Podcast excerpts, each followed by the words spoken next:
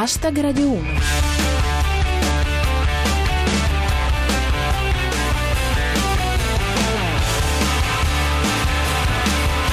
Buona serata a tutti, chi vi parla è Giulia Blasi e questo è Hashtag Radio 1, 7 minuti circa di satira da Twitter e musica. Ecco di cosa si parla oggi. Tsipras chiede i danni di guerra alla Germania. Salvini sbarca in Sicilia. Swiss Leaks. Svelata la lista Falciani. Hashtag Radio 1. Tsipras l'ha toccata piano. Nel corso del suo discorso programmatico al Parlamento greco, il primo ministro ha chiesto, con un paradosso un tantino ardito, che la Germania finisca di pagare i danni di guerra condonati per il 50% nel 1953. Si comincia così e si finisce a discutere con i Galli sull'occupazione della Francia e sapete quanto è testardo Asterix. Cominciamo con Andre 21. La Grecia reclama una riparazione per i quattro anni di occupazione tedesca. Chissà quanto gli devono i macedoni. Come riporta Mr. AGJ, secca la risposta della Merkel. Pretese ridicole dopo 70 anni, però se insistete si può organizzare un'altra guerra. Il suggerimento di Rostocchio. Già che ne stiamo parlando, chiederei alla Merkel la restituzione del mandolino del capitano Corelli. Un retroscena da Ciao Franz.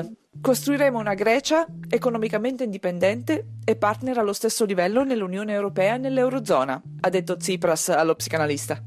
Comunque, come ci fanno sapere Rostocchio e Andre 21, Tsipras rassicura l'Europa. La Grecia vuole pagare il suo debito, ma in olive. Un flash da Bufala News. Il ministro delle finanze greco Varoufakis avrebbe smarrito in aeroporto il trolley, con tutte le finanze greche dentro. Ultima parola ancora a Rostocchio. Tsipras provoca la Germania e chiede soldi per i danni di guerra. Poi li girerà i persiani.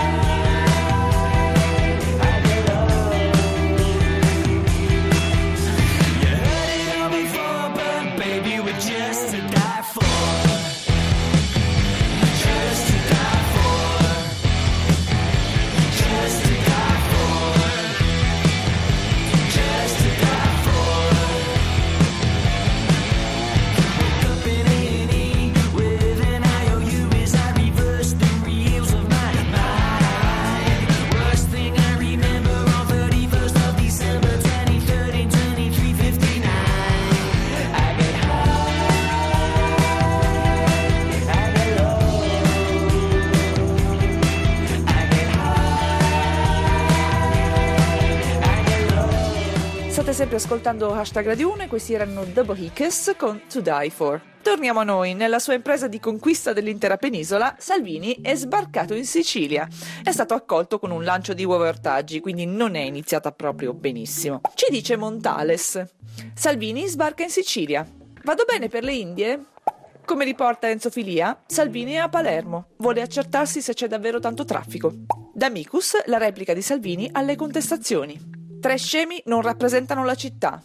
Pensavo che fosse più numerosa la delegazione leghista. Ma come dice Paniruro, Salvini ripudia i vecchi cori antimeridionali. Adesso ne ha di nuovi.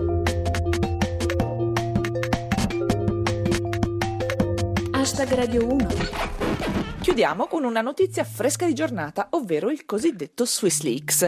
Nella lista stilata da Hervé Falciani, che contiene i nomi delle persone che detengono conti nella filiale svizzera della banca inglese HSBC, comparirebbero anche 7.000 italiani e molti nomi celebri, fra cui almeno un paio di Valentino. Nello specifico, lo stilista è il pilota. Precisa Rostocchio. Gli ispettori fiscali ribattono che in Inghilterra il grande couturier avrebbe solo lo status di resident not domiciled, come dimostrerebbe la sua assenza alle riunioni di condominio. Si domanda Francesco Furnari: 7.000 nomi italiani fra i conti svizzeri, ma gli conviene sto bollino antifrontalieri?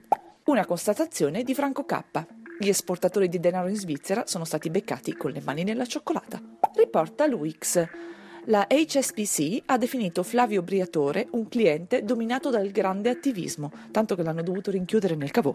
Chiudiamo con un'ultimissima battuta di Fran Di Ben sui recenti attacchi di Anonymous agli avamposti digitali del califfato islamico. Anonymous rende inutilizzabile il sito dell'ISIS. Ora sembra il sito di Trenitalia.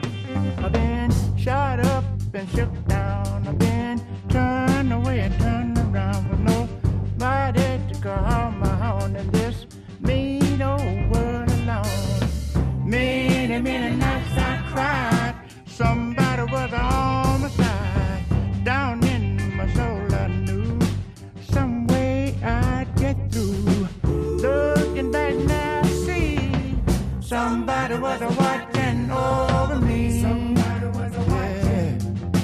Somebody was a watching. I've been locked up and locked out. I've been used and abused. Didn't know if I was uptown or downtown. You know my life was so confused. I lived in a state of depression. Something saved me from my obsession. My strength was put to test. My weakness put Looking back now, I see somebody was watching over me. Somebody was watching. Yeah. Somebody was watching. Somebody was watching. Somebody was watching over me. Somebody was watching. Questo era Pop Staples, il venerando Pop Staples degli Staple Singers con Somebody is Watching. Hashtag Radio 1 finisce qui, torniamo domani come sempre intorno alle 19.20 dopo il GR Sport. Seguiteci sul nostro profilo Twitter at hashtag Radio 1 dove trovate la segnalazione degli argomenti del giorno che potete commentare con le vostre battute e ricordatevi sempre l'hashtag cancelletto hashtag Radio 1. Se volete ci trovate anche sulla nostra pagina Facebook. Ringrazio il nostro regista Cristian Manfredi, la squadra di Arsenale K con gli eroi del dance floor, Rostocchio e Luix e come sempre tutti voi. Ora c'è zapping, a domani. Adios.